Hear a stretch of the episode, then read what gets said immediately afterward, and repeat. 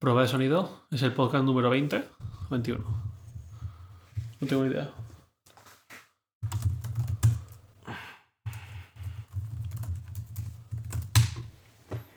Veinticuatro. Joder.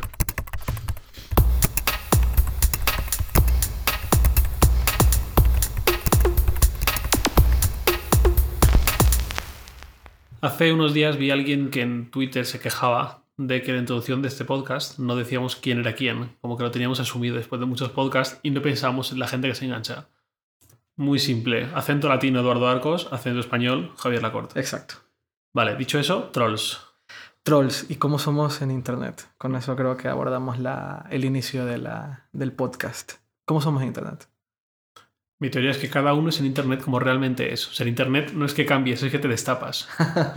O sea, porque en la calle real te ve la cara, te ven el nombre, Mm. es gente con la que vas a estar continua- de forma continuada. En Internet es como realmente eres. Las buenas personas, las personas eh, simpáticas, empáticas, se muestran igual, mientras que el que es un capullo, a lo mejor en la vida real tiene que poner una máscara, una cara, un disfraz. Mm. Pero en cambio, el que es un amargado, en Internet vive amargado y vive muy frustrado. Ahora, vale, estoy de acuerdo. En general me parece una, una teoría bastante, bastante acertada.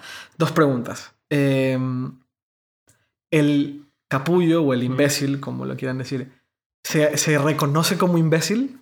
Algunos sí, otros Vale. no. Y dos, eh, siempre se ha dicho eh, que, que la, la gente en Internet crea personajes. Eso es algo que se dice mucho, ¿no? Que, que uno en Internet se crea un personaje y que después en la vida real no es. La... Entonces tú, tú lo que me estás diciendo es que más bien el personaje es el, el que, el que vemos en la vida real. De cierta forma. Y no hablo de personajes de Twitter, de que Mm. usan el, el- usan el, el seudónimo Sí, tipo no hematocrítico. Exacto, no. Sí, no. Eh, no sé, esto me está haciendo pensar una figura que se llama el curated self, como el yo filtrado o el yo curado. Que lo- la, la primera vez que lo vi fue hace como un año en Atlantic, que decía que en Internet no somos quienes realmente somos. Sí, ¿no? Que somos quienes realmente somos eh, la- los mensajes privados, eh, la sesión privada de Spotify, en, en la sesión privada de Chrome. Es decir, que ahí es donde escuchamos la música que realmente nos gusta escuchar, no la que le va a salir en Facebook a nuestros amigos. Ajá. eh, donde decimos lo que pensamos y no lo que ponemos en Twitter para obtener retweets o para caerle bien a la gente que nos sigue. Pues al- algo así creo que pasa con los trolls. Ya. Vale. eh, eso me hace. me lleva a la primera. No lo habíamos pensado, pero mientras me dices todo esto, es- no puedo evitar pensar en Secret. Y me parece una buena forma de empezar. Otro gran ejemplo, sí, Ajá. Secret. Una buena forma de empezar en, en el mundo truculento de los trolls. Secret, para quien no sepa de qué va, Secret es una aplicación que hace unos meses causó revuelo en, primero en Silicon Valley y luego en todo el mundo, porque consiste en publicar cosas de manera anónima. No hay manera de decir que eres quién. No hay manera de comprobar que tú eres tú, de, de hecho. Y mm, es una especie, imagínense una especie de, de- una especie entre mezcla de Twitter y Facebook de- y, y- e Instagram, donde publicas mensajes anónimos. Pues eso implicó muchas cosas feas, ¿no? Eh, en, en, en Silicon Valley normalmente se usaba Secret para eh, filtrar eh, startups que se estaban hundiendo, personas que renunciaban. Hubo un caso de, de, acoso relativamente famoso, o se reveló un caso de, de acoso por medio de Secret en el sentido de que una chica, eh, su jefe y su esposa la estaban acosando, no necesariamente un acoso sexual, aunque también había elementos de acoso sexual, pero era tanto el jefe como la esposa, curiosamente. Y que cuando ella renunció y decidió irse, algunos empleados eh, un poco lo celebraron. O sea, esto fue, esto fue muy extraño. Y por ahí eh, eh, empieza Secret.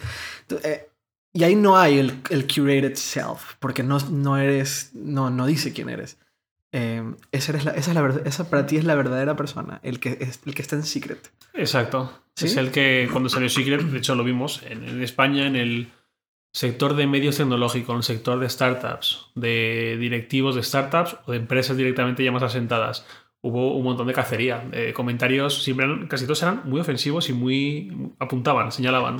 Era lo que no se atrevían a decir en Twitter O en persona. o, o en persona, o en Twitter, porque Twitter al final es como un DNI. Twitter todos sabemos quiénes somos y tenemos nombres reales y, y avatares.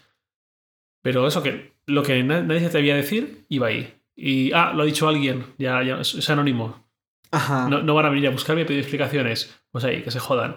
Y mi error fue darle atención. Mi error, o sea, los primeros, las primeras semanas, esos dos, dos primeros meses como mucho que duró la, la moda de Secret, y dije, bueno, yo no voy a poner absolutamente nada. De hecho, comenté algunos, pero nunca, nunca he publicado nada, ningún Secret. Ujú. Pero sí que dije, sí que quiero estar ahí, sí que quiero verlo. ¿Quieres ver lo que dicen? Sí. Quiero ver lo que se dice porque va a pasar que se va a hablar de, de, entre comillas, nosotros. Mm, De este sector pasó. que agrupa muchísima gente al final, que todos nos conocemos, más o menos, pero casi todos nos conocemos. Dije, pues yo quiero ver qué se comenta ahí. Sí. No, no por cotilleo ni por morbo, sino por decir, quiero estar al corriente. Quieres ser parte, quieres al menos O sea, quiero, observar quiero saber qué pasa, sí. Ajá. Y mi error fue cuando me di cuenta de sacaron una foto de, de un, bueno, una persona muy famosa con un puesto relativamente alto Ujú. eh, en una situación no muy afortunada y salían criticándole mucho. Entonces, a la- a las dos semanas de, esa, de esa foto me di cuenta de que mi percepción de esa persona había cambiado Sí. y yo lo asociaba a ese secret. Y pensé, no es justo. Que Ya. por algo, que a saber si es verdad, que lo han puesto por joder, porque Sí. es algo anónimo que no se ha puesto... Que no es- puede estar fuera de Claro, contexto. no es un artículo firmado, es una foto sacada de contexto con un comentario hiriente. Sí. Dije, no es justo que mi percepción de esa persona haya cambiado Por por. Secret. Que yo, aunque diga, no quiero publicar nada en Secret ni, ni formar parte de eso, solo por verlo ya me había cambiado la percepción. Dije, no, no, esto no puede ser. ¿Y, y qué hiciste? ¿Borraste Secret? Sí, bueno, no, no, la tengo instalada aún, creo, pero vamos, que. Yo terminé borrando Secret. Me, me pareció muy fuerte todo lo que... No, pero eso que nu- nunca entro. Tampoco creo que pase nada porque ya nunca se habla de Secret. O sea, ya No. fueron un par de meses como mucho y ya no se ha vuelto a hablar de Secret. Sí, y alrededor de los días en que se, se- se está grabando este podcast, salió un artículo muy interesante en Gigam. eh, yo lo enlacé en Twitter, pero lo podemos enlazar en las notas del podcast. Que hablaba de cómo eh, el fenómeno Secret se cayó por dos motivos. Primero, cuando Secret decidió. Bueno, hubo mucho. ah, se, se ha acusado a Secret de facilitar el acoso, ¿no? Es normal y es. O sea, era, era cuestión de tiempo, en mi opinión. Si tú puedes publicar lo que sea sin decir quién eres y hablar de quién sea, sin saber de quién, quién está, quién es el, el originario del mensaje, es normal que tienda al acoso de las Claro. personas. Y también a la difamación de personas, que un poco Exacto. viene de lo que, lo que Sí, acabas de contar. difamación. entonces, un, tri- un troll, un tipo que, que tiene muchas ganas de trolear a alguien por, por la razón que sea. Eh, digamos que alguien quiere trolearte a ti, Javier Lacorte. Entonces, viene una persona y dice, Javier Lacorte intentó asesinarme, por decir algo. Nadie dice, nadie llega a esos extremos, aparte es poco creíble, pero ahí puedes usar algunos argumentos hirientes en, el cual lo pones en entredicho a la persona. Eso es, eso es eh, difamación. Y sobre todo difamación que es falsa. Yo sé que tú no has, bueno, supongo que no has tratado de matar a nadie. Eh, normalmente cuando alguien te difama en público, y Secret es público, pues puede caer una demanda. Al ser anónimo, eh, no puede caer demanda a nadie, Mm. pero supuestamente Secret estaba facilitando. Sí, sí que cayó algún caso. Hace, hace tiempo también se vio. Cayó alguien. Sí. Vale, pues En algún momento los administradores de Secret, los responsables, sí. sí que en un caso extremo sí que revelaron, sí que dieron acceso a, a la autoridad. Bueno, en el día a día, pues supongo que es mucho más complicado, o al menos es más complicado para la, para la persona afectada llegar hasta Secret y tomar y que se tome una medida legal. Entonces, lo que hizo Secret fue eh, poner filtros supuestamente automatizados y algunos manuales para detener el- la difamación y el acoso. Y después, bueno, y ese fue el primer, si tú ves la gráfica en App Annie, que es el artículo pone una gráfica en App Annie- que es un sistema de estadísticas de aplicaciones, de descargas de aplicaciones, una vez que se anunció públicamente la, la implantación del, del sistema anti-difamación y anti-acoso, las descargas de Secret caen por primera vez. Luego, eh, prohibieron que se publicaran fotos tomadas en la aplicación tomadas desde la cámara. Entonces tú ya no podías usar imágenes para hacer lo que comentaste, justamente, para difamar a alguien con una, una foto fuera de contexto usando Secret. Y esa fue la segunda gran caída de Secret en, en el gráfico. Y el, el artículo terminaba preguntando si tal vez, si ser, ser, ser responsables juega en contra de este tipo de aplicaciones. Y yo definitivamente creo que sí. Definitivamente creo que gran parte por la cual eh, un sistema como Secret eh, incentivaba comportamientos trolls era porque no había moral. Y una sociedad requiere, quieras o no, requiere de una, un medidor de moralidad. Unos límites de lo que es aceptable y de lo que no. Exacto, para poder incentivar esos límites de lo que está bien o está mal. Y cuando quitas cualquier... O sea, como experimento tal vez sea interesante, pero, pero terminó siendo un experimento que afectó, en mi opinión, Tal vez aquí en España nunca vimos a alguien afectado, particularmente, no, o, afectado más allá de, de, algo, algo pasajero. Pero yo creo que en Estados Unidos sí vieron personas muy afectadas, donde, económicamente inclusive, o, o, donde su, su profesionalismo inclusive se ven entredicho, ¿no? Y eso es, eso es muy grave. Eh, y, y era un, al final te das cuenta que Secret se convirtió en una especie de nido de trolls. Mm. Y, los latinos tenemos la... Tenemos el defecto, bueno, estoy generalizando y está mal, pero los latinos tendemos a ser eh, envidiosos, un poco. Es una característica que, que es muy habitual entre la, entre la sociedad latinoamericana y, bueno, hispanoamericana, tal vez. Y Secret potenciaba eso, ¿no? Había mucho ataque envidioso en, mm. en cuando tú ibas como haciendo scroll por Secret. Eh, y, y, ya en algún punto dejó de, de, ser entre, entre gente de la industria, porque en, no, sé si recuerdas que Secret tenía activada una opción de ver mensajes cercanos a mí. Sí. Bueno, en la zona donde yo vivo es una zona donde hay muchos bares, donde, bueno, en, Madrid se llama Malasaña. Muy moda joven, sí. Ajá. Entonces me tocaba leer hmm. todo la, toda la, eh, todos los chismes de Malasaña.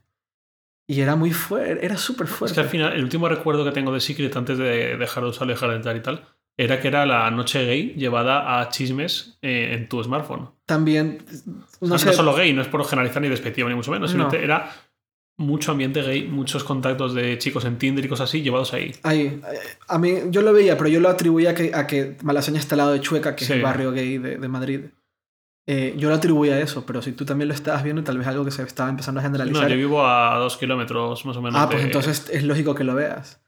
Si vives a dos kilómetros de Chueca, es lógico que lo veas porque muchos de los mensajes eran. No, recuerdo, no recuerdo bien, pero estaba todo pues entre 100 metros y un kilómetro o algo así era, ¿no? Según yo era entre 100 metros y 5 kilómetros. Pero no, recuerdo, pero bueno. Em, claro, yo veía mucho eso, pero también veía mucho, mucho chisme mm. de gente que estaba en bares en Malasaña hablando de acabo de ver a no sé quién en el piso echado vomitando en la calle Pez, ¿no? La calle Pez es la calle donde están los bares. Una de las calles donde están los bares. Eh, mucho de ese chismerío de, la noche, ¿no? De, mm. de, la vida nocturna de Madrid, de Malasaña. Sí, exacto, eso es. Y ataque duro, duro, feo. Eh, y era como la, el trolling del Internet llevado a la vida real. Mm. O más bien al revés. Eh, el, el, Internet simplemente como un canal muy, muy pasajero para trolear lo que estabas viendo en tu, en tu día a día, que eso normalmente no ocurre en Internet. Normalmente en Internet se atacan en Internet porque te conoces en Internet, pero nunca pasa la vida Exacto. real. Para mí es como volver a los orígenes. Aquí era como, voy a, voy, a, voy a abrir una aplicación muy rápidamente y escribir una cosa en tres segundos de lo que acabo de ver en la vida real porque, porque nunca nadie va a saber que soy yo. ¿No? Claro. Y, y bueno, terminé borrándola. Yo estaba, eh, lo mío ya se llena, en algún momento desactivé lo del...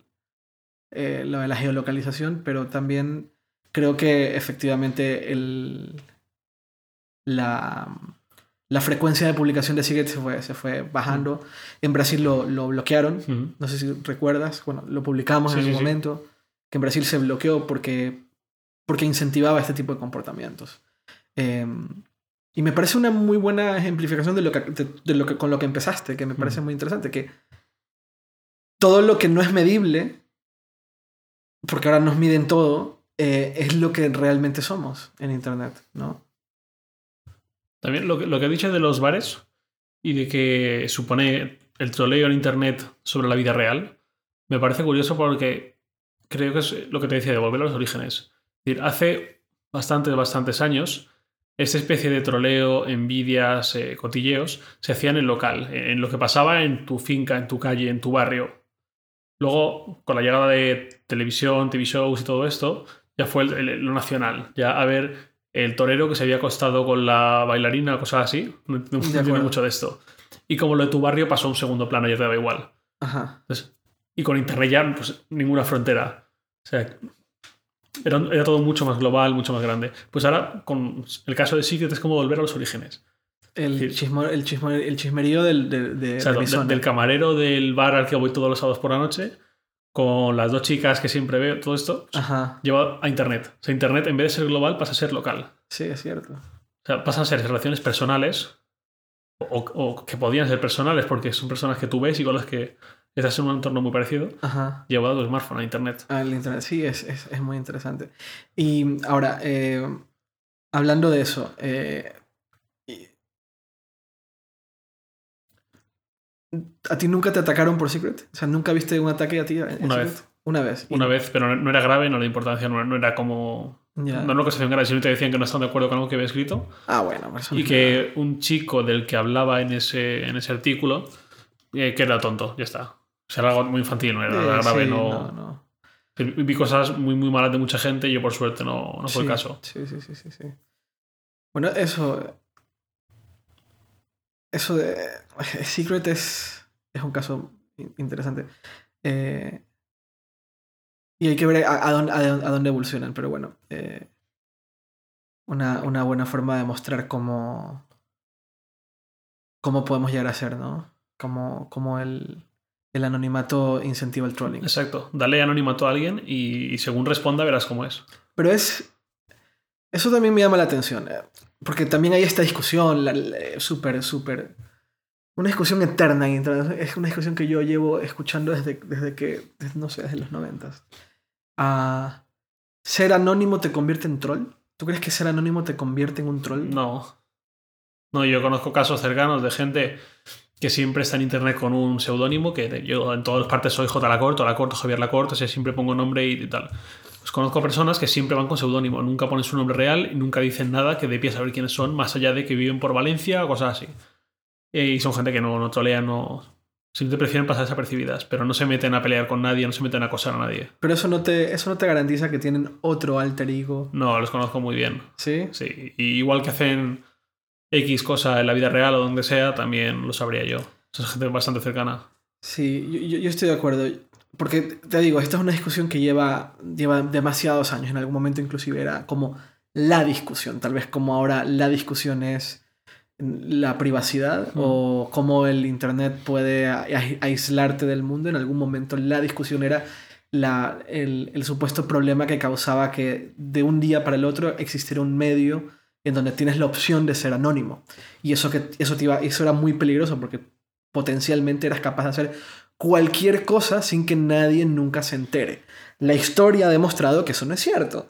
No todo el mundo hace daño en Internet, Mm. aunque todo el mundo tiene la opción de ser anónimo si quisiera.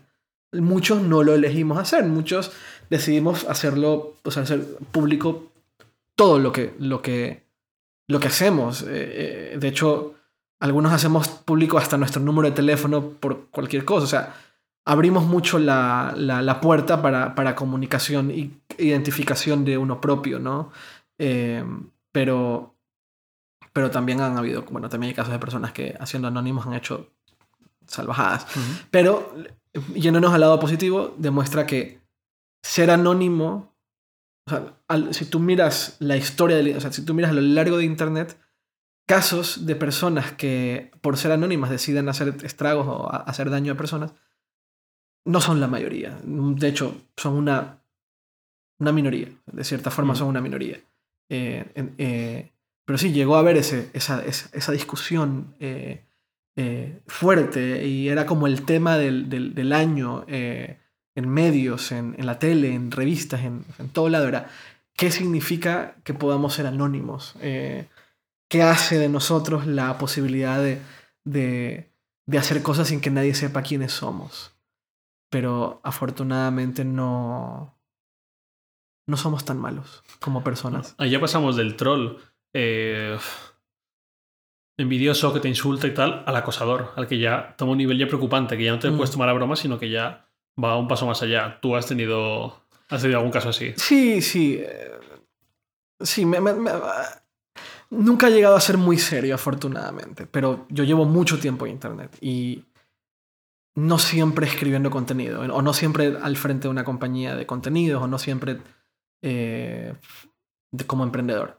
¿no? Eh, cuando era adolescente me la vivía en, foros y en BBS y en, IRC. ¿no? Y ahí había también, pues, gente sin nada que hacer. Entonces, alguna vez me tocó, una vez, eh, bueno, yo tenía una novia y tenía una chica y mi novia era, era, yo tenía una novia que era judía y, la, y en México, bueno, no solo en México, en, muchos lados hay mucho antisemitismo.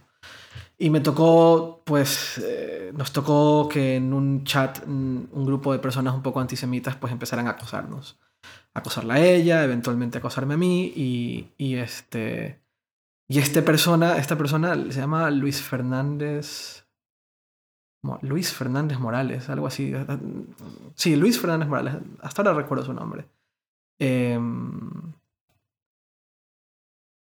sí, esto, es para los no sé si sea buena idea decir quién es.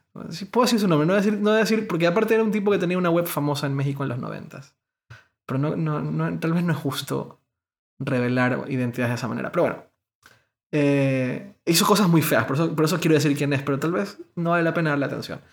Pues él, creó una web atacando de manera bastante antisemita a mi, a mi ex chica, a mi ex novia. Y por, y bueno, y por derivado a mí, también, también era, había, una carga de, de, de, de, odio.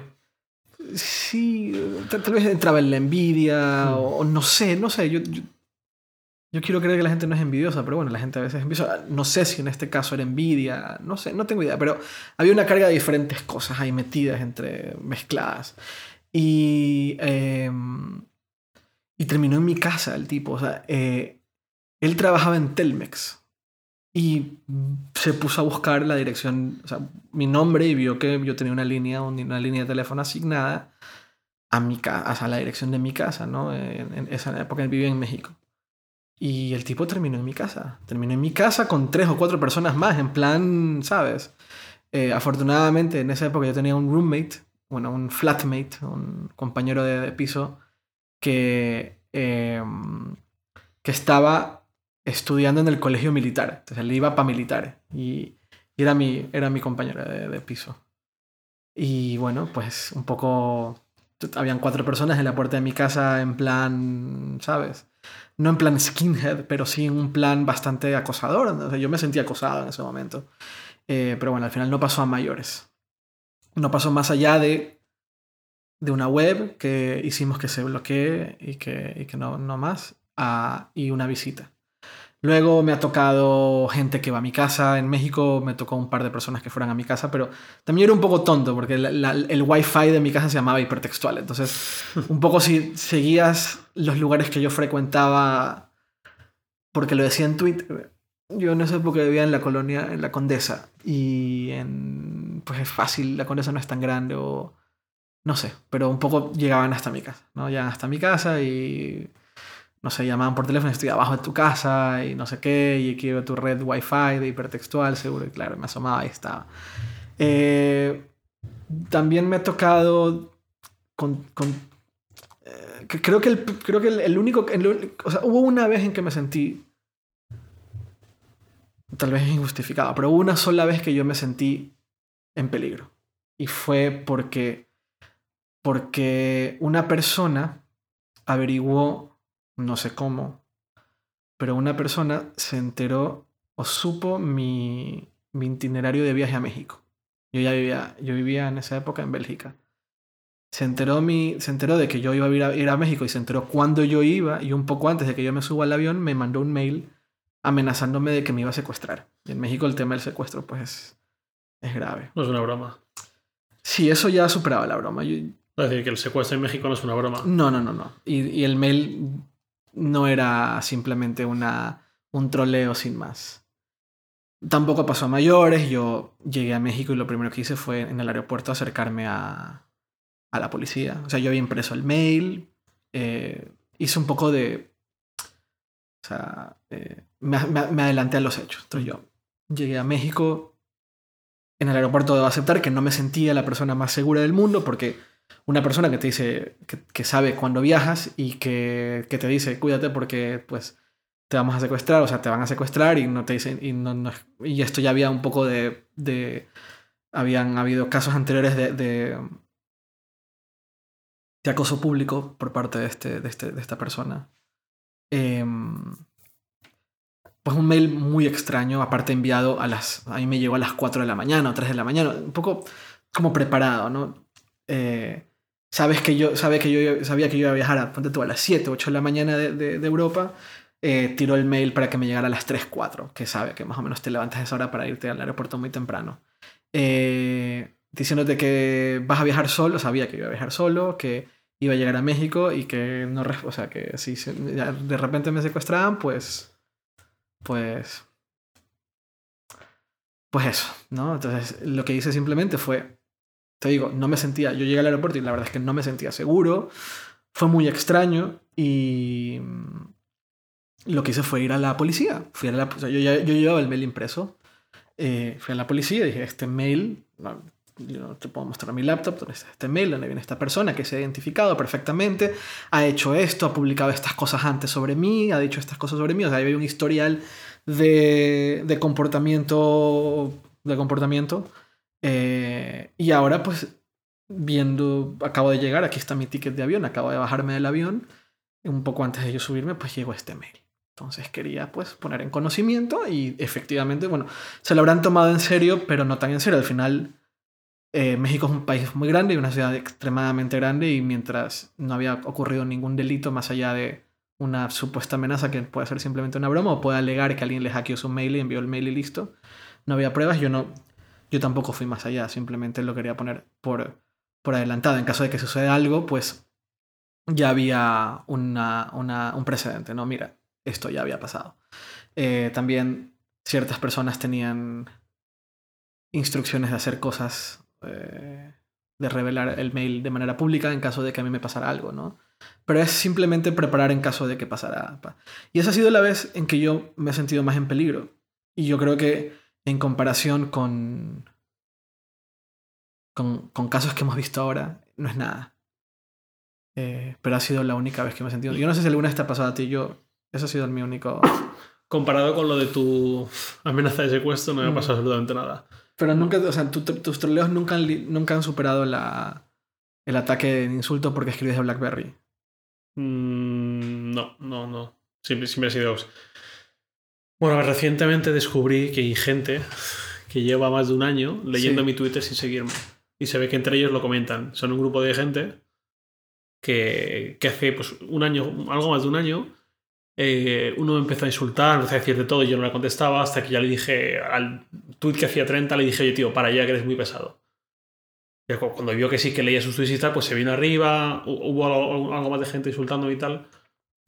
Había gente que no me insultaba, sino que de forma educada me decía, pues oye, creo que no estás en lo cierto, deberías hacer esto, pues oye, pues bien, vale. Y ya no sé cómo el, otro, los otros. Eh, y no, no- nunca he ido más allá. A, los, a las semanas o los meses vol- volvió alguno y yo pues ya me olvidé. Y hace, nada, una semana o, o por ahí, de repente de madru- o sea, me, desperté de madrugada y vi que tenía tweets de, de dos personas y por la mañana hubo otra más, o sea que... Y, y ninguna me sigue, entonces intuyo que tienen un canal de comunicación entre varios, muy afines a BlackBerry, incluso a la empresa BlackBerry, no solo usuario, sino a la empresa. Eh, lo cual no sé si debería decírselo a alguien. No, da igual. No, yo creo que no, no, no llega. Mientras no. Mientras, mientras sea insulto, No, exacto. no, de, hecho, está. de hecho, una de esas personas la vi en el Mobile World Congress en Barcelona. ¿Ah, sí? Sí. ¿Y no te dijo nada? No. Y yo, Eso es curioso. yo sabía quién era porque yo pues, me pongo la foto de avatar y tengo fotos mías y no me da Sí. igual. Y esa persona también tenía su foto. Eh, y yo la vi así del y dije, ostras, creo que, es, creo que es uno de esos. Y me quedé mirándolo. Además, estábamos a 5 metros, no estábamos lejos. Me quedé mirando fijamente a la cara. Él me miró, vio que estaba mirándole y bajó la cabeza y se fue a un lado y como si nada.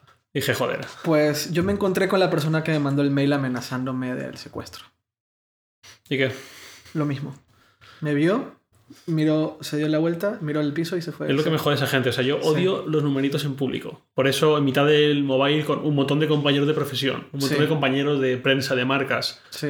eh, pues no le va a decir, tú, hijo de puta, dímelo a la cara ahora. Claro, claro, claro. Pero, no sé, me hubiese gustado como mínimo que, que me aguantase la mirada y dijese, oye, mira, me he equivocado. Oye, mira, lo que pienso de ti es real, yo que sé, algo. Bueno, también una vez me encontré con un chico que me estuvo acosando, no acosando, me estuvo troleando durante meses. Creo que conozco la historia y la Y- persona. sí, y no me aguanté. Y me di la vuelta y Sí. le dije tres cosas. Que, ¿Sabes qué? Es esto que, te, que, que estás leyendo en Twitter todo el día, insulto tras insulto, tras insulto, tras insulto, ataque. Y en este caso en particular no es el ataque a mí, sino que era ataque a mi equipo. Y eso jode. A veces jode más cuando te atacan a la gente cercana, ¿no? Sí, exacto, eso, eso te pasa. Y le daba y le daba y le daba y le daba y le daba y le daba y le daba. Y yo leí y decía, bueno, mira, esta gente tal vez está tratando de llamar la atención, o mira, esta gente está equivocada, tal vez esa no es la forma de competir, porque terminaban haciendo como una competencia hipertextual muy... No, no era competencia, realmente era... Tenían su, su, su blogcito, ¿no? No que te- tenga nada de malo tener un blog, pero era un blog. Eh, no- y no digo blogcito, es que suena feo, porque suena que estoy diciendo de manera peyorativa blogcito. No estoy diciendo de manera. Respeto mucho a la gente que genera contenidos en internet. Pero claro, te lo encuentras, te mira la, te mira la cara, no te dice nada, y inmediatamente se me vinieron a la cabeza todos esos ataques a, a mi equipo, a mi gente, a mi trabajo, a mi esfuerzo, y no me aguanté. Y le dije, me di la vuelta y le dije, ven para acá y dímelo a la cara. Por, por favor, dímelo a la cara. O sea, quiero no, no porque quiero contestarte y quedarte a golpes, porque yo, yo soy una persona que bastante pacífica, pero quería que al menos Mm. Eso que había escrito desde la distancia, desde la comodidad de su casa, detrás de un monitor, me lo diga a la cara, dímelo a la cara.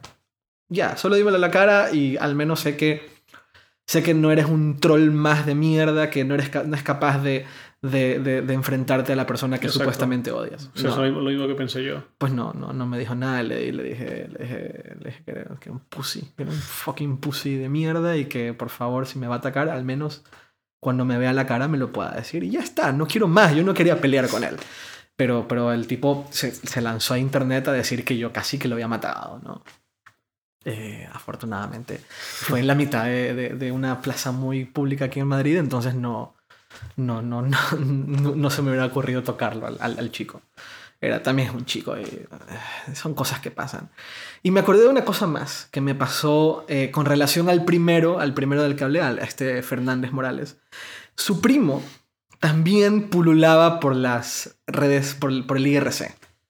Ya, todo esto era la época del IRC en, en los 90, a finales de los 90, eh, ponte tú 96, 97, el IRC en Latinoamérica estaba a tope, a tope. Había- eh, o sea, para que me entiendas, ¿sabes lo que es Sábado, Sábado Gigante? No. Sábado Gigante es probablemente, uno de los programas que más se veía en la televisión en Latinoamérica. Salía un señor, se llama Don Francisco, un chileno, que grababa desde Miami. Todo, graba, graba, creo que tal vez, tal vez todavía lo está haciendo. Eh, pues Don Francisco tenía su programa Sábado Gigante todos los sábados por las tardes se transmitía Sábado Gigante a toda Latinoamérica. Y en esta época, eh, en esta época, en el 95, 96, dos chicos, un español, de hecho, y una chilena, que se hicieron cybernovios eh, por un chat de IRC en donde yo me metía, que se llamaba, no sé si al- alguien, es que es muy loco, pero una vez yo puse el nombre del chat donde yo frecuentaba en los noventas, y alguien en Twitter me dijo que también, es muy loco, bueno, se llamaba Super Latinos, en Dalnet. Tres, a tres, eh, eh, porque aparte lo que hicimos, lo que los fundadores hicieron, yo, yo, no, yo no, no me tocó estar en los inicios, pero era eh, hash, o sea, numeral, gato para México, tres signos de admiración, era para que en la lista apareciera más arriba, Claro. eh, super guion bajo latinos, en Dalnet. Si alguien, alguien escucha esto y ha pasado o ha entrado por ese chat, por favor dígame. Eh, terminaron, estos dos chicos que se hicieron cybernovios en, en Super Latinos, terminaron en Sábado Gigante en el 95 o en el 96. Imagínate, a ese, nivel estaba el IRC en esa época. Y además éramos tres gatos, éramos tres personas. Bueno, pues el primo de este señor, de este señor eh, Fernández, Morales. Fernández Morales, eh, también pululaba por, por, por, por, por, por Dalnet. Él entraba a, Gato México, a Slash, a Hash México. eh, llamó a mis papás por teléfono. Averiguó el número de teléfono de mis papás, no sé cómo.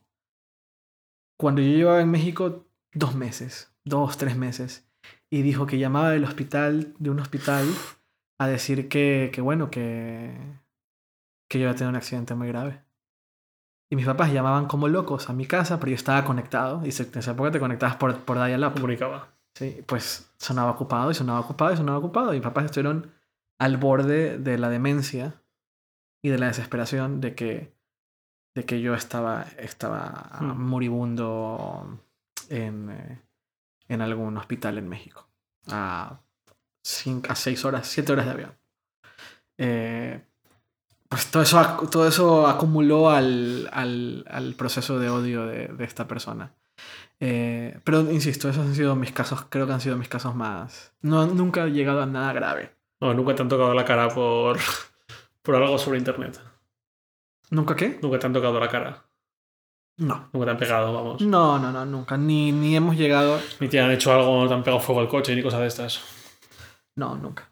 No, nada de eso. Bueno, No por el momento. Ah, ah, debo aceptar que hay una persona en particular que si tuviera, lo tuviera enfrente no sé si me aguantaría. El tipo que me, me amenazó de, de, de gra- Seguro me está escuchando. Es que es horrible esto.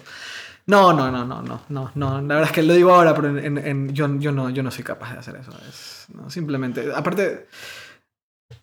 Es que es curioso porque por un lado es un troll, entonces a los trolls en teoría no tienes que darles Mm. atención, ¿no? Y, y cuando eres un troll normalmente pues te sigue muy de cerca. Mm. Eh, no, aparte eso tiene tiempo y ya uno ya lo va dejando ir. O sea, ya te das cuenta que, que nunca va a pasar a mayores o crees que nunca va a pasar a mayores. Maña- mañana bien podría pasar a mayores. Pero en mi caso particular he tenido la, la fortuna de que nunca ha pasado a mayores. Y cuando yo veo los acosos de, que están sufriendo algunas personas por, por videojuegos, por el Gamergate, por, por... Bueno, ahora estaba, antes de empezar el podcast estaba leyendo otra historia de algo que puedo contar ahora. Podemos contar. Gente que recibe acosos en... O sea, que el trolling supera... O sea, ya, ya va más allá del- del- de la tontería del insulto por el Twitter o el, insulto por Facebook o, por, en comentarios. Y ya es acoso en el cual real, o sea, amenazas de muerte en donde sientes que tu vida peligra en serio. Entonces yo nunca he tenido nada de eso. Nunca, nunca. Y, eh, eh, y me siento muy afortunado por eso. Porque bien, bien alguien podría agarrársela contra mí o contra alguien conocido y darle. No, nunca me ha pasado.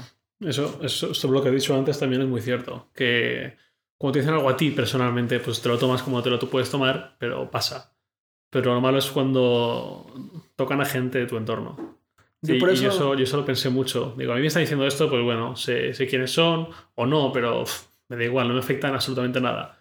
Pero sí que pienso, o sea, en el momento en que, yo sé, a- localizan a mi novia, localizan a mi madre, por ejemplo, eh, ahí ya las cosas se empezaría a poner muy feas. Torna, o sea, es- el contexto es completamente distinto. Sí. Yo por eso sí, sí tengo yo, yo aprendí que mi vida privada es privada y que no es que es mejor mantenerla privada. O sea, tú puedes tener un- una persona pública Hmm. que son tus opiniones, tu trabajo, pero tu vida privada tiene que quedar en privado porque es privada y no tiene ningún sentido Porque regular. puedes poner, entre comillas, en peligro a otras personas.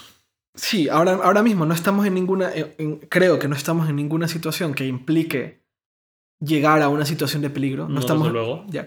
Pero mañana sí. Sí, pero puede pasar que algún zumbado o que... Mira el, el Gamergate. O sea, Sí. Nunca, yo creo que Brianna todas estas chicas nunca se imaginaron que el simplemente Mm. decir que en su opinión los videojuegos son machistas Mm. generaran todo lo que ha generado.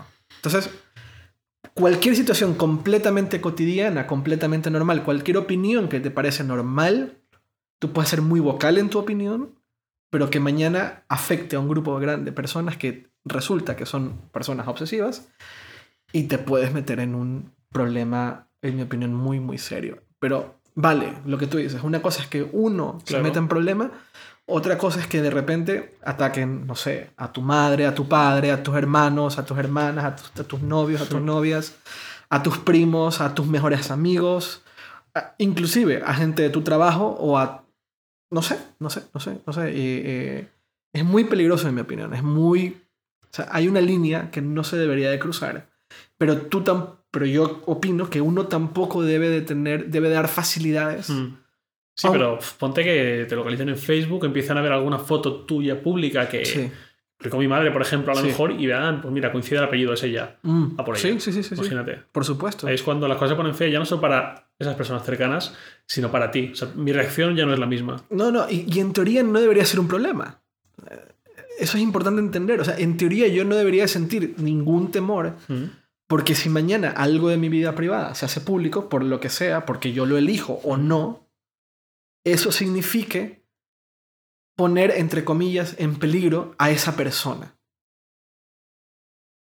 Pero la experiencia a lo largo de la vida que yo he tenido en Internet, y, no quiero sonar al viejo cascarrabias que dice, nunca reveles cosas de Internet porque te van a... Pero es que mi experiencia es que cuando una persona intenta hacerte daño, sabe perfectamente que la mejor forma de hacer daño no es ir contra ti, sino que ir contra la gente que tú quieres. Claro. Y eso a mí siempre me ha preocupado un montón. Entonces, habrán relaciones de amistad o relaciones que son públicas, por ejemplo, la gente con la que yo trabajo, la gente con la que yo me relaciono, que también está en el medio. Eh, eh, será fácil eh, será muy fácil darte cuenta que, no sé, que Hakas es amigo nuestro. Sí. Por decir algo. Pero Hakas está metido en el medio, está metido en, en el... Sí, también participa. Es una persona que es ajena. Exacto. Pero... Entonces es inevitable, es inevitable que se sepa que hay una relación. Mm. Y también, y por otro lado, Hakas sabe lo que implica que una persona te ataque, entonces tal vez sabe cómo, cómo contrarrestarlo. Mm. ¿ya? Pero yo no, yo, yo no quisiera que ataquen a mi madre. Por ejemplo, yo, yo, pero nunca, o sea, me parecería, de hecho, cuando llamaron a mis papás a, a, decirles que yo estaba en un hospital en México, para mí fue muy duro, porque ellos se pusieron en una situación de estrés por culpa de, una, de que un chico en el IRC no le gustaba cómo yo actuaba. Claro. Y eso es muy duro, es muy duro, y es algo que la gente que, que cuando se le dices a tu gente cercana, tengan cuidado, no sé, yo a veces voy con mi familia y digo, oigan, tengan cuidado con su Facebook, no lo pongan todo público, si les, porque si van a buscar Arcos Barredo pueden llegar a ustedes y van a ver cosas que no deberían de ver, tengan mucho cuidado y tal. Y en una época les costaba mucho entenderlo. Lo que eh, pero ¿por qué, quiero, ¿por qué tengo que tener cuidado con mi privacidad si yo no, yo no, yo no tengo ninguna exposición pública en Internet? Ya, pero, pero hay que tener cuidado. Y a mí me afectaría mucho si en algún punto eh, alguien decide eh, joderme, joder a alguien cercano a mí. A mí eso me, me, afectaría un montón. Entonces yo intento que mi vida privada se mantenga privada. O sea, a veces, y suena ya exagerado, pero a veces hasta pixie. Digo, no sé, o sea, como que no me gustaría verme en una situación en la cual intenten hacerle daño a Pixie, por ejemplo. No, pero Pixie siempre va contigo. Claro, pero... No es como tu madre que va por la calle sola. Ya, sí, sí. Pero, pero, pero los años de internet me han hecho tal vez un poquito paranoico.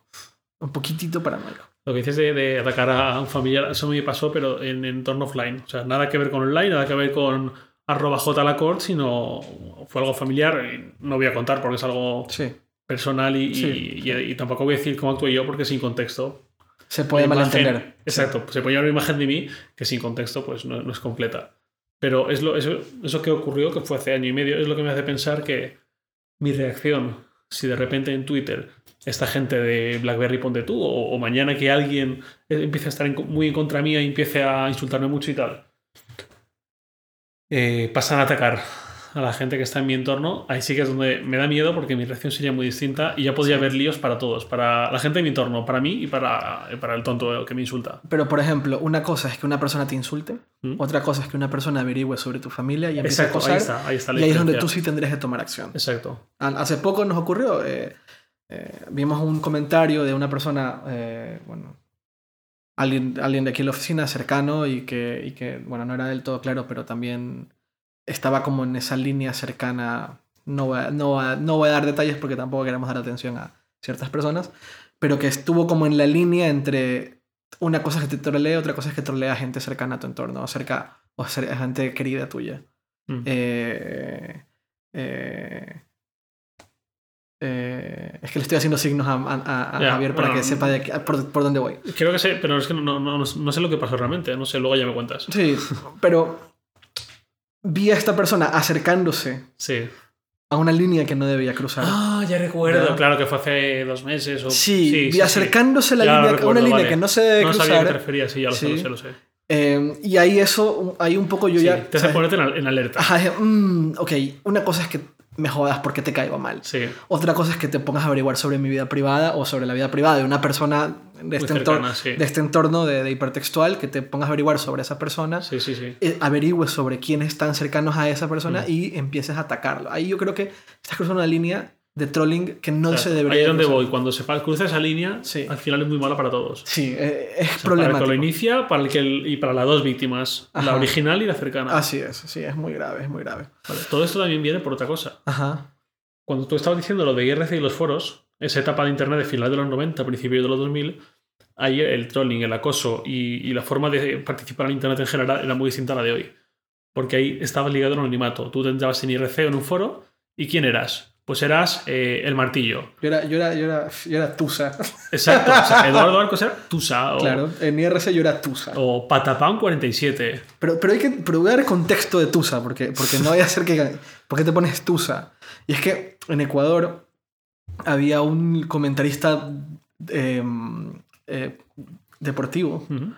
que, le- que se, llama, se llama El Rey de la Cantera. Y el tipo gritaba en el radio todos los días. Nosotros cuando salíamos del colegio, eh, la persona que nos llevaba a casa eh, escuchaba al Rey de la Cantera. Y nos daba mucha risa. Y él insultaba a la gente refiriéndose a ellos como una tusa. una tusa es lo que queda del maíz cuando te lo comes. Mm. No sé cómo le dicen aquí. En. Sí, eh, la- no sé si tiene algún nombre, pero sí, la mazorca o la panocha cuando ya no le queda grano de maíz. Nunca digas panocha en México. Ah, Nunca, es cierto. Nunca, Es nunca se diga eso. Nunca, por favor.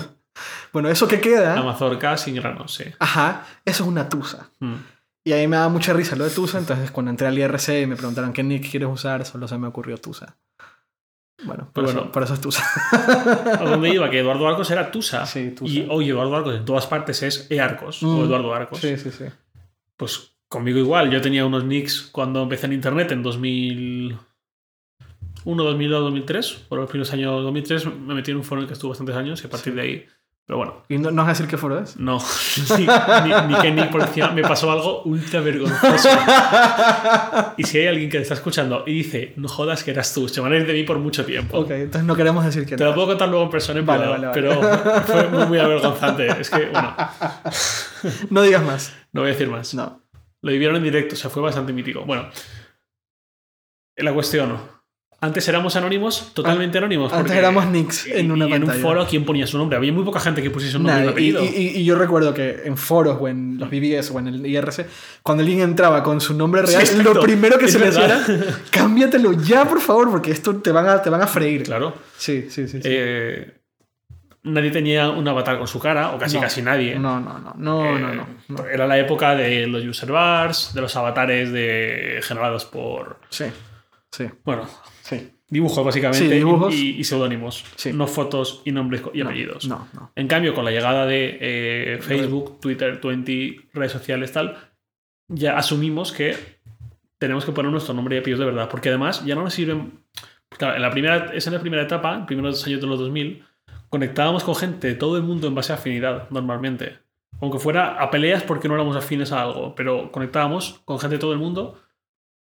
Porque nos Eh, gustaba la tecnología, porque nos Sí, gustaba exacto. el fútbol. Por una red de gustaba- intereses, pero no, no conectábamos con la gente que teníamos eh, en el colegio, en el instituto, en la universidad, en el grupo de amigos. Porque Mm. muchos no tenían internet, Correcto. o a lo mejor tenían, pero uf, lo usaban para hacer trabajo de clase y poco más. Mm, En cambio, con la llegada de estas redes sociales, conectamos con nuestros amigos, con nuestros compañeros de trabajo, con nuestra gente. correcto. Y, y somos los primeros que nos interesa que si alguien teclea Javier Lacorto, Eduardo Arcos, eh, puedan Ok. vernos y decir, conectamos. Y tú, pues sí, conectamos y vemos lo que hacemos en Facebook, nos seguimos en Twitter, lo que quieras. Ujú.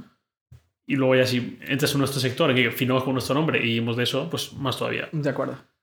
Por eso digo, el troleo ha cambiado. La forma Totalmente. de acosar ha cambiado. Totalmente. Totalmente. Pues yo, lo- los de BlackBerry, que decía antes, sí. si quiénes son con nombres y apellidos, algunos, o, o todo el nombre al menos y la cara. Hay uno sí. que, que él te dijo cosas muy feas y le he visto la cara. Y Y borro los tweets y tengo pantallazos. Ok. Y el día que los vea diré, dímelo a la cara. Dímelo a la cara, querido. Sí. Eh, sí, y, y esa. Y también, también eh, no solo ha cambiado la manera en la cual nos identificamos en Internet y por lo tanto la manera en que lidiamos con el anonimato, sino que también ha cambiado los intereses. Eh, y no me refiero a intereses de afinidad a los que te referías tú, sino a intereses alrededor de nuestra presencia en Internet. Que en última instancia es dinero. Sí, es económica. O sea, por- y un ejemplo, tú mismo has puesto el ejemplo. Estás en, en Twitter y estás en Facebook y dices Javier Lacorte porque tú tienes una, una persona online que es la que escribe sobre tecnología y tú quieres que seas identificado como tal. Exacto. Y si deciden a- acosarte o si deciden... eh, eh, eh, si deciden... se me fue la palabra, pero si deciden... a- Dijiste antes acosarte, no sé si era insultar, trolear. no, no, no, no. O sea, sí, por- porque te puede afectar personalmente Sí. el, el que, el que te acosen, o el, o el que te insulten, o el que te troleen. Ya, vale, eso te puede afectar. Pero si, si quieren levantar ideas falsas sobre ti, eh, que te pueden afectar, eh, difamarte, esa es la palabra que buscaba, perdón.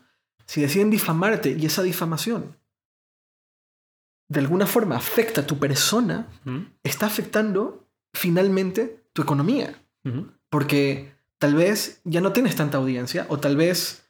Sí, o tal vez llega un día que me voy hipertextual y hay alguien que no me quiere contratar por esa difamación. Por ejemplo. Por lo tanto, ya no es lo mismo que ataquen en el IRC a Tusa Exacto. que difamen a Javier Lacorte en redes sociales. El contexto cambia por completo, de tal forma que eh, algo que en una misma acción inclusive, que en el 98 pudo haber pasado completamente desapercibida, decir, "Eh, Claro. déjalo, está loco y lo bloqueas. En 2014, la misma acción podría traer consecuencias bastante graves para una persona. Ujú. Y yo creo, no, no creo, estoy convencido y estoy convencido porque creo que es normal que suceda, que las personas cuando lo hacen no se dan cuenta. No se terminan de dar cuenta que algo que simplemente puede parecer un, una risa estando en tu casa mientras... te- o sea, yo me imagino siempre al troll de esta forma. eh, Estoy siendo injusto, pero ¿cómo me, me imagino al troll? A un tipo eh, echado en, su, en un sofá sin, sin haberse bañado dos tres días usando aquí le dicen chándal en, en- en España no Mm. en, en México le dicen calentador un calentador que no se ha lavado en como cuatro años que es el con el que ha dormido durante no sé cuántos años rascándose la panza y escribiendo estupideces desde su iPhone o desde su Mm. Android o desde la compu no Eh, sin entender el, el- el- cómo esa, ese ataque puede tener una, trans- una trascendencia muy negativa para la persona. Porque esa persona es un poco más pública. eh, y, y- y- Y su presencia en redes sociales tiene mucho más Sí. impacto. Impacto no, no, no, no es una cuestión de impacto, sino una importancia en su vida profesional. que la gran mayoría de troleos de, de tipo insulto y tal pasan completa y totalmente desapercibidos, es totalmente cierto. Pero hay ciertos ataques con cierto nivel de malicia y con cierta.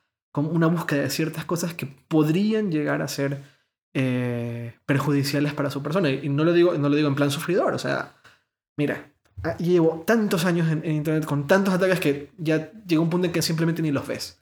O sea, yo, yo tengo el botón de block muy. O sea, yo, yo soy muy trigger happy en el block. Yo medio que veo un insulto bloqueo. O sea, es que ni siquiera me lo cuestiono porque es tan recurrente a veces que pasa, pasa, pasa. En Facebook me han llegado a atacar. O sea, en Facebook, que te, insulten en Facebook es rarísimo. Pues Facebook me insultan, block.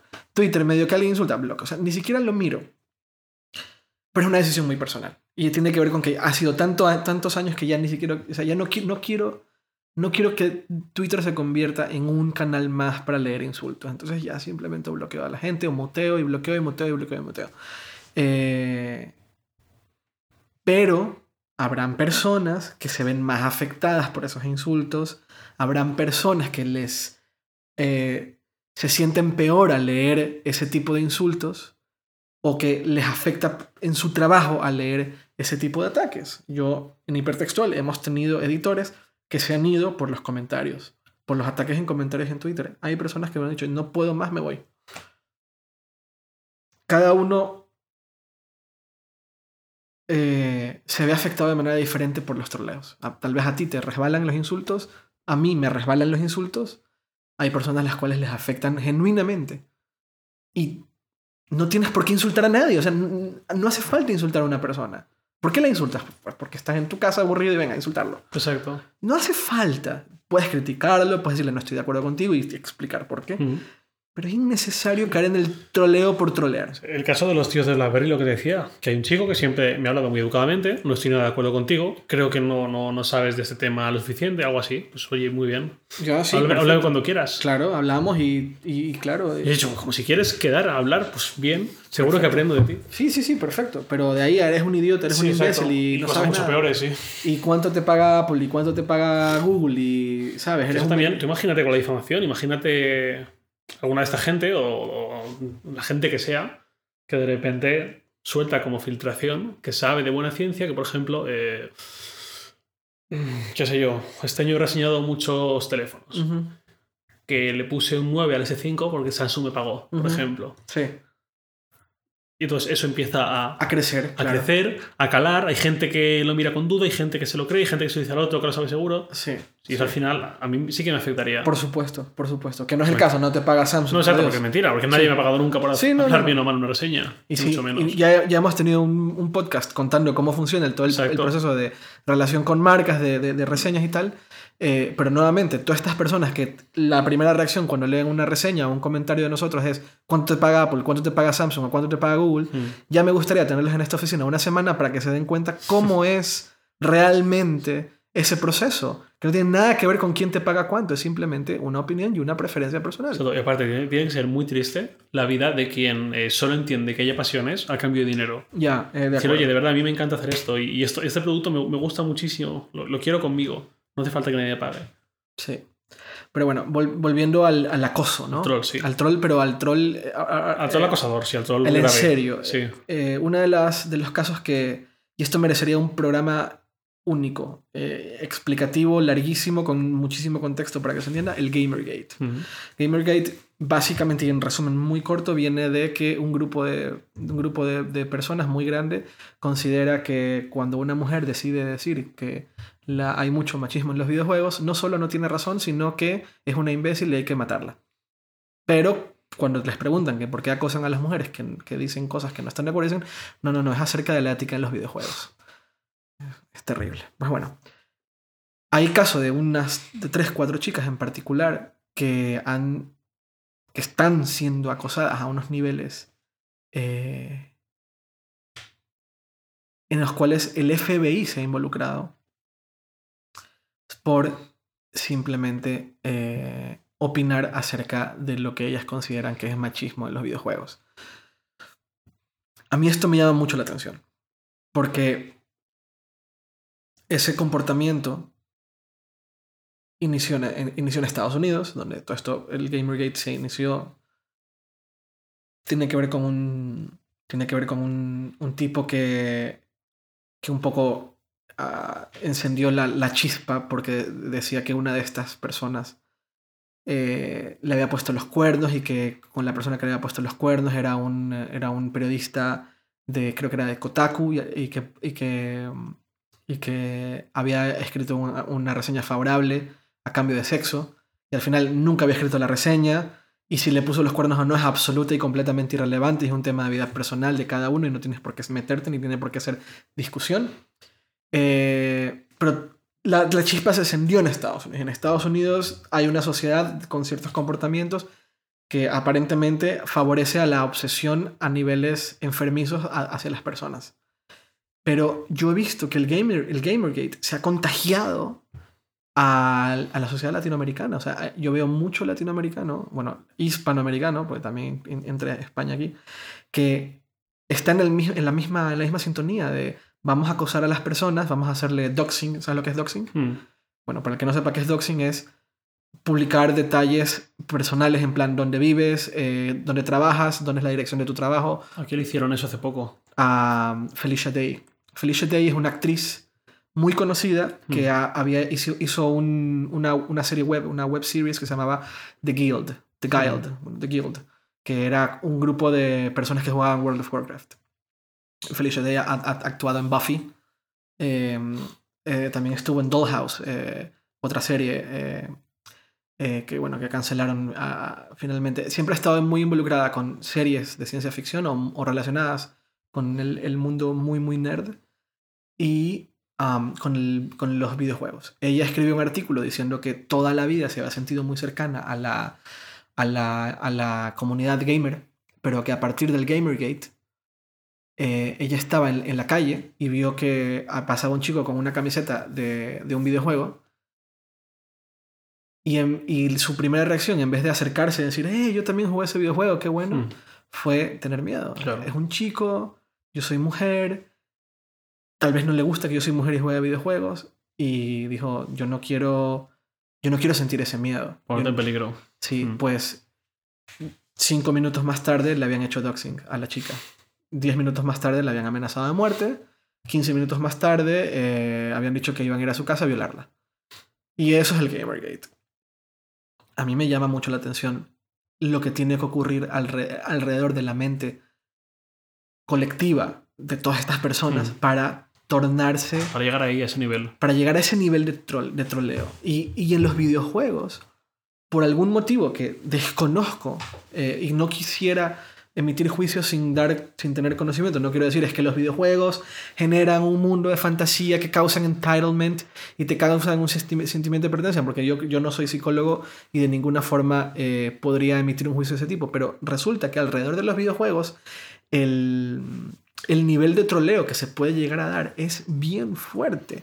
antes de empezar el podcast le estaba contando a Javier de un caso de, de, de swatting. El swatting, sí. El swatting es es una persona que está jugando contra otra persona que te gana una y otra vez, una y otra vez, y ves su nick, y a partir de ese nick averiguas detalles personales de la persona y llamas a la policía y dice, y en el, caso particular que le estaba contando Javier, era un desarrollador de Destiny que le hicieron swatting. Alguien con quien estuvo jugando en Destiny y le ganó 20, 30 veces seguramente, se picó tanto que agarró y llamó a la policía y dijo, esta persona eh, ha secuestrado a su familia, tiene un rifle y ha puesto bombas en su jardín. Pues llegó, llegó, los, llegó el sheriff, llegó el SWAT, rompieron la puerta, en plan, aquí están, eh, aquí están secuestrando a familia, los van a matar, y el tipo estaba dormido en su casa, entraron a las 4 de la mañana a la casa, rompieron una puerta, eh, causan daño a propiedad, generan un nivel de estrés tremendo en toda la familia, en toda la calle probablemente. ¿Qué significa que de repente entre policía a tu casa? O sea, esta persona, ¿qué onda? ¿Por qué pasa esto? ¿Sabes? Genera una serie de cosas eh, que afecta a un sector de la sociedad, un sector muy pequeño en tal caso, puede ser una calle, puede ser una comunidad, pero que, o a una familia, pero que afecta tan solo porque una persona te estaba ganando en un videojuego. Y es muy fuerte ver cómo alrededor de los videojuegos se está dando tanto caso de, troleo que supera eh, cualquier límite de comportamiento eh, normal. O sea, ah, no, sé si debería usar la palabra normal, pero me parece un poco subnormal que, una persona llegue a esos límites y no, se, no entienda las consecuencias de esos actos. Entiendo que esta persona podría, podría, podría enfrentarse hasta un año de cárcel o dos años de cárcel, no recuerdo, el artículo ahí, por ahí estaba, la pena que implica el movilizar, movilizar a policías que deberían estar trabajando para casos reales, eh, eh, para, que están desocupando su tiempo, que están malgastando el tiempo en una, en una broma, en un troleo de internet, por, porque alguien te, te, te, ganaba en videojuegos, ¿sabes? Y tú ves Gamergate, tú ves lo del, lo del swatting, tú ves el acoso que, reciben personas en... Eh, eh, por ejemplo, cuando una chica que trabajaba en Ubisoft renunció y tú ves los comentarios de la noticia hmm. y todos los comentarios tienen relación con que la persona estaba en ese puesto porque como es mujer... Sí. Eh, porque era muy guapa, porque era muy joven, sí lo recuerdo las fotos. Sí. que como era mujer, pues ella seguramente se estuvo cogiendo a sus jefes para llegar a ese puesto.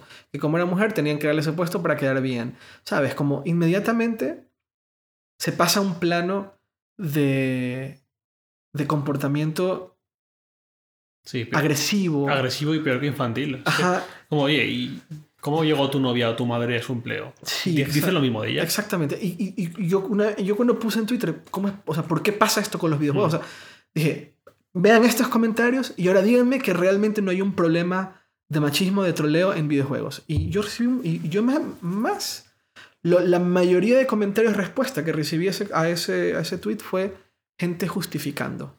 Justificando, justificando. Era como, no, bueno, o sí, pero. O sea, era más el, hacia el lado de la justificación que hacia el lado de, oye, Hay un problema. tal vez sí hay un problema. O sea, yo no digo, no- no estoy diciendo dame la razón. Estoy diciendo cuestiónatelo al menos. No lo justifiques sin más, porque era la justificación inmediata. No, no, no, esto no es así, esto no es así. En todo lado pasa. No, no, no. A ver, está pasando cada vez más. Este comportamiento cada vez es más recurrente, cada vez es peor, cada vez es mucho más grave, cada vez rompen más barreras, cada vez superan más eh, eh, situaciones eh, anormales. Tal vez hay algo aquí que deberíamos de ver, tal vez hay algo que no está encajando, tal vez hay algo que deberíamos de analizar, sobre todo si eres parte de la comunidad de los videojuegos, ya, ya, ya sea como jugador, como industria, como comunicador. Eh, alrededor de los videojuegos hay muchísima, muchísimos ah, eh, eh, elementos que, que en algún punto deberían de empezar a ver o cuestionarse por qué se genera ese tipo de comportamientos. Que, que difícilmente se le puede llamar troleo porque no es solo troleo, el trole- no es troleo, es, Claro. es, va muchísimo más allá. El troleo abarca mucho, pero no llega hasta cuando hay acoso. O sea, un troll puede acosar, pero, ya que, pero yo, yo le podría llamar troleo al insulto. Sí, exacto. Te voy a insultar, te voy a insultar. Pero, pero eso es algo que, que, que a mí me llama mucho la atención y que, y que este año, probablemente 2014, un poco sea uno de los temas calientes de- del año. Ha sido, eh, evidentemente, Gamergate, pero, alre- pero Gamergate ha levantado un montón de, de discusiones. O sea, ha puesto sobre la mesa discusiones sobre qué significa, o sea, por qué se, con, por qué se perdona o por qué se permite ese tipo de comportamientos cuando se trata de videojuegos. Mm. En particular cuando se trata de videojuegos. ¿Por qué se permite tanto machismo? ¿Por qué se permite tanto acoso? ¿Por qué se permite tanto insulto? ¿Qué hay alrededor? Y yo no estoy diciendo que un tipo que juega Grand Theft Auto va a salir a la calle a matar gente. Por favor, que no se malinterprete. Mm. Pero sí estoy diciendo que un tipo que está jugando FIFA, eh, si, el, si contra el que jugó eh, y le ganó 15 veces, ¿por qué agarra el teléfono y llama a la policía para, para verle, a- afectarle al tipo que, con el que estaba jugando? ¿Sabes? Mm. Es muy interesante. O sea, es muy interesante por un lado, pero por otro lado es muy grave. O sea, interesante, lo digo en, en- desde el punto de vista de, de Sí, que, fenómeno. que se debe hablar de ello y se debe. Sí, ajá. Sí, que debemos, deberíamos poner interés sobre el tema porque es algo que se debe de buscar entender por qué sucede para evitar que siga sucediendo. Buscar causa y solución. Ajá, exactamente, sí. ¿Qué más? No hemos hablado mucho de, de trolls. Parecía que no daba para tanto, pero llevamos una hora y no hemos acabado. Sí, es, es, es que, bueno, al final llevamos tanto tiempo en Internet y, y es algo que de una u otra forma nos afecta, ¿no? Creo que quien. No, quien no. Creo que do- todos deberíamos plantearnos cómo usamos Internet para relacionarnos con los demás. ¿Para qué? Para relacionarnos con los demás. Porque realmente quién, quién somos. Mm. No, no me vale la excusa de esto es internet, aquí no hay reglas, aquí da igual, aquí no. No, no. Actúa como si tuvieras delante a la persona. O sea, ¿tú le dirías esto a la cara a la persona? ¿O le dirías esto a esa persona si supiera quién eres? Si supiera que eres eh, Javier Lacorte o, o tu nombre real y tu cara, si la tuviera delante. Y yo tampoco voy a ir de, de salvamundos porque he cometido errores. Todos. Eh, he cometido errores y me arrepiento de haber hecho alguna cosa, pero no, no tengo la constante de ir a atacar al que no piensa como yo o al que dice algo que no me parece bien. O al menos no a tratarle de una forma distinta como lo trataría en persona. Claro. Creo que esa es clave. No hagas en Internet cosas que no harías en la vida real o no digas cosas en Internet que no le dirías a una persona en su cara. Es decir, como mínimo, ven y dime a la cara, tú, capullo, sé quién eres, ¿por qué has dicho esto? Ajá. Pero no me vale que estés inflándome en Twitter cada noche sin, dar- sin dar la cara entre comillas y luego me veas y... En el mobile o en un evento y, se te, y te hagas un poco el tonto. Es que encima Claro. no era ni de Madrid, era de, de otra ciudad, entonces, claro, no esperaba verme nunca en persona quizás, Ajá. pero nos vimos y, lo que hizo fue, pues eso, de- como mínimo, plántame cara en persona igual que me plantas cara en, en En el Twitter. Twitter, sí. sí. Sí, esa. Esa. Esa manera de, de- de- de abordar el- el- los comportamientos en, en- en Internet creo que es clave. El no. No hacer nada que no harías. No hacer, no decir, no. no, no nada que no harías en, la vida real. en la vida real. Y no solo en la vida real, sino frente a una persona. O sea, nunca. Exacto. Y a veces, y, y eso llega en todos los, o sea, yo mismo me veo a veces, eh, por ejemplo, me pasó a mí hace, hace unas semanas, cuando pasó lo de Satya Nadella, Mm. que dijo en un- dijo- hizo un comentario desafortunado sobre la igualdad de trabajo de las Mm. mujeres, yo dije, fucking, ah, dije, fucking asshole, creo que puse, un- no, no recuerdo qué, Mm. qué calificativo usé, pero dije, Satya Nadella, eh, douchebag, o no recuerdo qué, qué insulto usé. El hecho es que usé un insulto. Y un amigo mío que trabajó en Microsoft me escribió y me dijo, qué elocuente estás hoy. ¿No? Lo cual me hizo pensar que lo hice así porque tal vez yo creo que nunca en mi vida voy a estar frente a este tipo. Mm. Eh, entonces he hecho, la, he hecho el insulto sin más. Dije, fucking asshole. Lo que sea que haya dicho. Pero cuando mi amigo me dijo que elocuente estás hoy, eh, me, me hizo replantear un poco la manera en la cual yo debería de comunicar Tu desacuerdo sus desacuerdo. sin caer en un comportamiento de troll que yo, uy, perdón, sin caer en un com- comportamiento de troll que yo mismo estoy creando sin darme cuenta. Mm. Eh, borré el tweet y reescribí mi tweet y dije, Satya Nadella no debería estar diciendo estas cosas. Porque ya me ha tocado hacer comentarios muy duros sobre personas que según yo en mi vida voy a conocer, pero que, en el- que al- después la vida me lleva a estar frente a ellos teniendo que darles la mano y hablando, hablando con ellos, eh, ya sea para negocios o por lo que sea, y no dejar de recordar mi insulto hace 4 o 5 años cuando era un tonto eh, a la persona. Eh, y claro, en ese momento te cae te caen mil cosas encima. En México dicen te cae el 20. Eh, te, cae, te cae que una cosa es la figura pública, Mm. otra- una cosa es el contexto ah, del- de- en su momento, que tal vez ya no es el mismo. Una cosa es una declaración particular y que atrás hay una persona normal y corriente, con familia, con hijos probablemente, que, que es normal y que es hasta amable. Solo que en ese momento, o tal vez nunca eh, están de acuerdo en términos políticos, tal vez, o en términos económicos, o en términos de industria, o en términos de tecnología, o de, de fútbol, deporte, lo que tú quieras. Eh, no sé, yo, yo en algún... La única, la persona que se me ocurre ahora mismo es Rubalcaba. Mm. Yo en Twitter a Rubalcaba le daba y le daba y le daba y le daba. Y después un día me llaman del PSOE y me dicen, ven a conocer a Rubalcaba. es como... o sea, Hola, señor usted es un imbécil, eh, eres un tonto, ¿por qué le golpeaba- golpeabas a la gente cuando habían protestas del, 15, del, del, del 15M? Eres estúpido, o sea, todo lo que yo decía, no podía decírselo a la cara, o sea, es que por Dios, no, no, no. Y, en- y entonces vuelves al, no hagas en Twitter, no hagas en redes sociales, no hagas en Internet, nada que no harías si vieras a esa persona de frente. Porque la vida da mil vueltas. En algún punto, por X o Y, te puedes topar con esa persona. Y tienes que ser coherente contigo mismo. Y no le preguntaste por qué permitió que paleas a la gente el 15M. No, no, no, no, no, no estaba, no era el contexto, no podía. Para mí es muy fácil hablar, porque yo no he estado nunca con Rubalcaba. Por supuesto, Pero yo pienso, ok, yo no le diría, eres un gilipollas, no. que es lo que me apetecería tuitear en ese momento. Pero pienso que sí que le preguntaría, oye, ¿por qué hiciste esto? Yo también se lo preguntaría, pero en el momento en que me tocó conocerlo, Claro, o sea, es no era el mí contexto. hablar. Sí, no, no era el momento, no era el contexto eh, en el cual nos reunimos, o que no- en que, bueno, no era yo solo, habían más personas. Eh, era una situación en la cual el PSOE se estaba viendo eh, muy, muy afectado por las. Por las. eh, en las encuestas. O sea, bueno, y al final el PP gobernó en mayoría, entró en mayoría.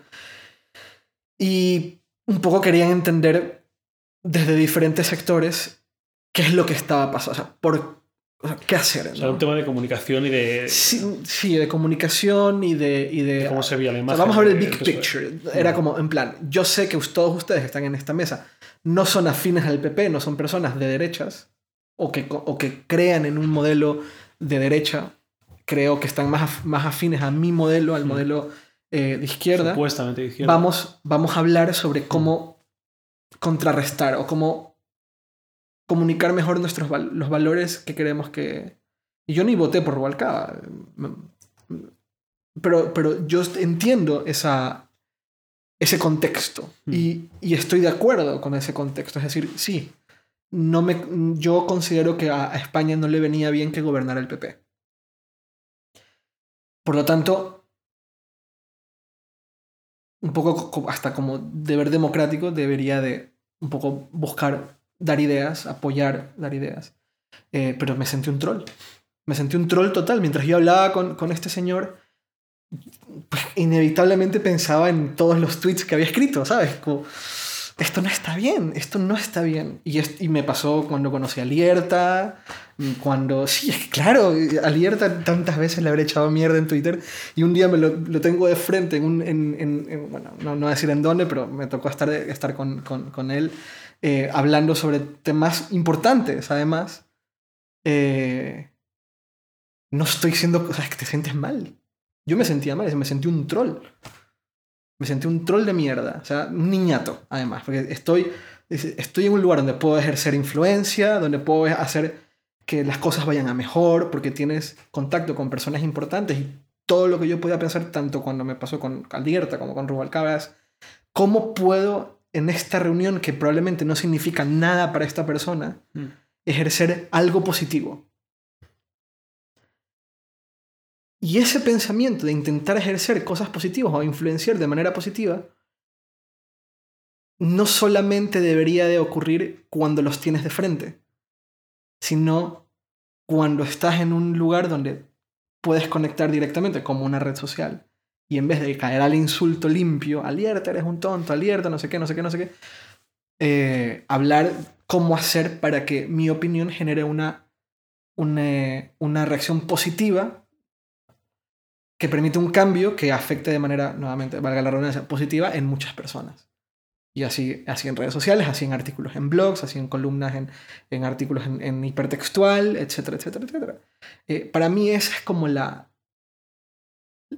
la manera en la cual yo intento esconder el troll que tengo dentro, todos somos trolls al final del día. Todos de alguna forma, en algún punto estamos enojados, tenemos el Twitter enfrente y empezamos a echar, echar, echar, echar. Y hace poco me vi de nuevo en esa situación cuando estaba echándole, echándole mierda a, a Peña Nieto. Y es irresponsable de, alguna forma para, mi, de mi parte echarle mierda al presidente de México. Hay mejores maneras de comunicar mi desacuerdo con Peña Nieto.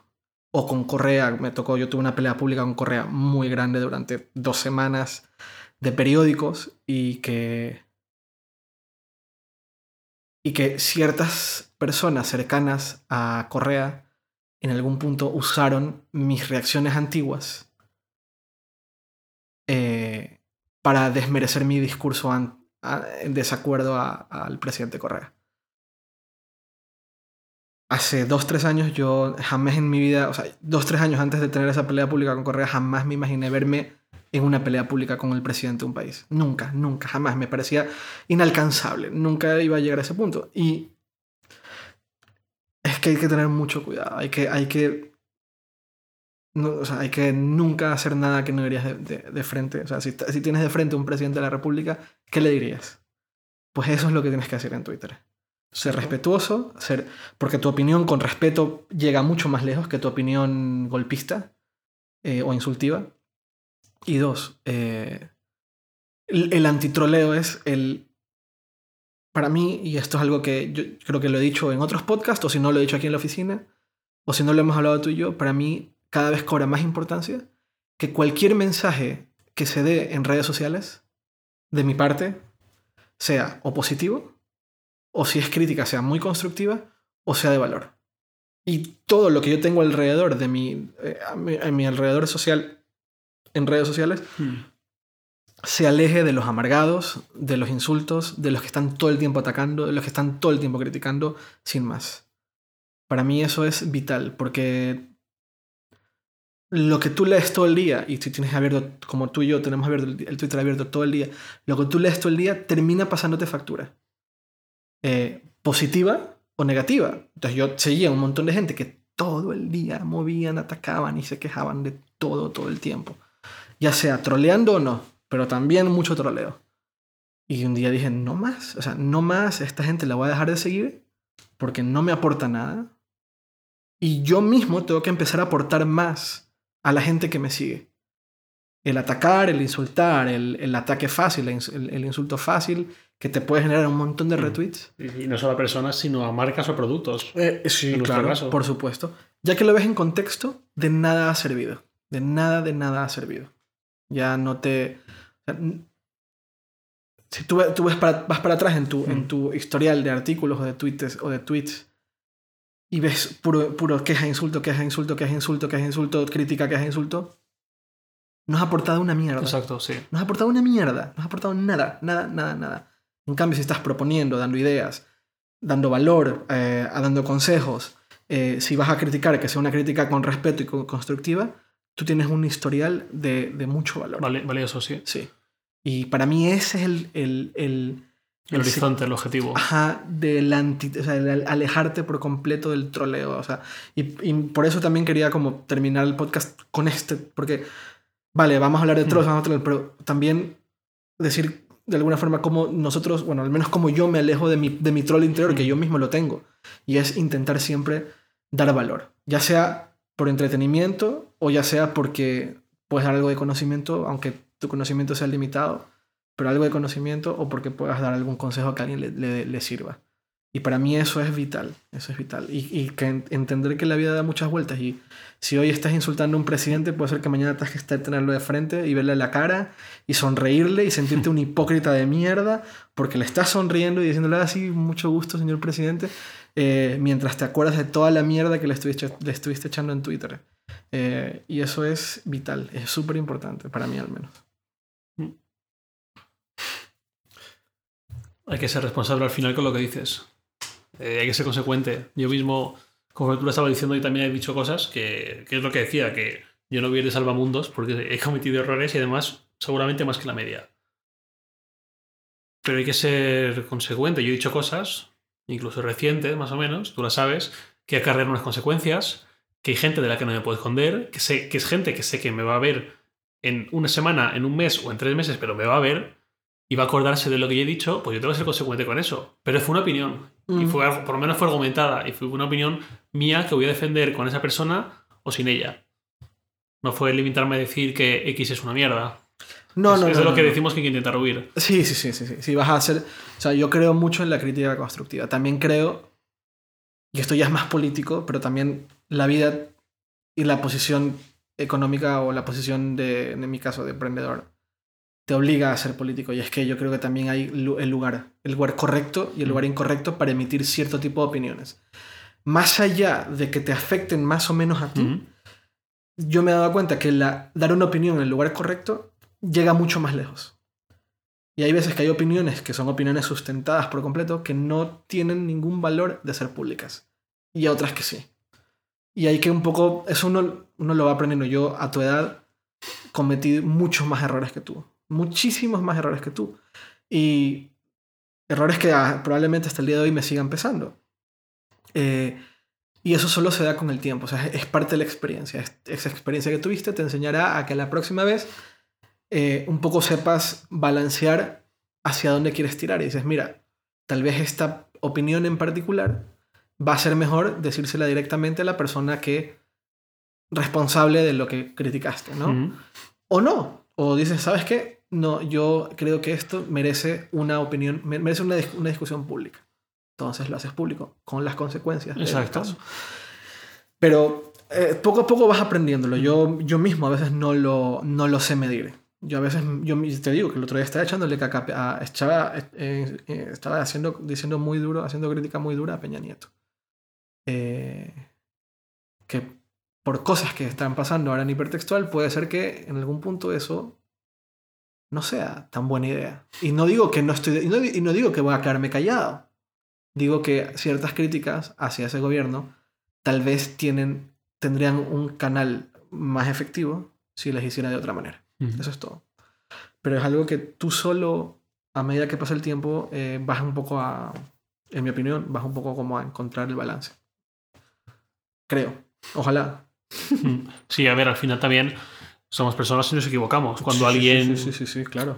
Cuando veo que algún compañero de profesión se equivoca, por ejemplo, eh, y es algo que no, es una opinión, es una equivocación...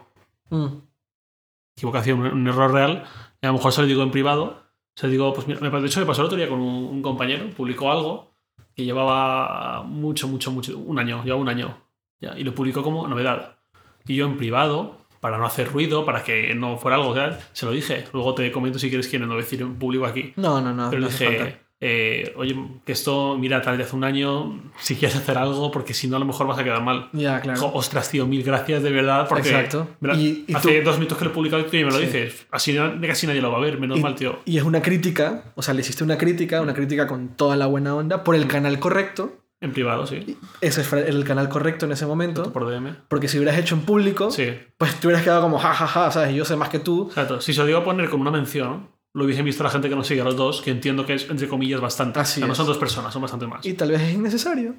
Exacto. Y, ya lo último sería decir, jajaja, ja, ja, mirad cómo se equivoca, arroba no sé quién. Sí. Es innecesario. Pero, pero habrá gente que lo hace, habrá gente que definitivamente lo hace. Sí, que le encantará seguro. Y que le encanta mostrar que sabe más que el resto. ¿no? Pero si ha habido algún error, pues eso, que se dice en privado. Y, son errores y todos nos equivocamos. Igual que nos equivocamos con. Eh, un artículo, como en este caso, también nos equivocamos con una opinión, con una forma de comunicar una opinión. Así es. Es por eso que si mañana viene alguien de los de antes que comentábamos y me dice, hey tío, perdona, que. Creo no, que no lo dice así, pues eh, tendría que haber hecho como el otro chico este, que te digo, uno que el, educado, el, correcto, pues, pues genial, oye. Sí. Pero. Pero bueno, que también igual que me he equivocado yo, también. Todos nos equivocamos. Que ahora encima con el puto buscador de Twitter que te busca súper antiguos y Topsy.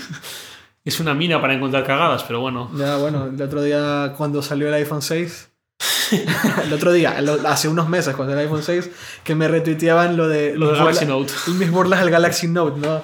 Aquí con mi tabla de surf, ¿no? ¿Qué me queda? Burlarme de mí mismo también, ¿sabes? Y eh, eso, por ejemplo, es un ejemplo de. Eh, valga la redundancia. Es un ejemplo de lo que te decía hace un momento.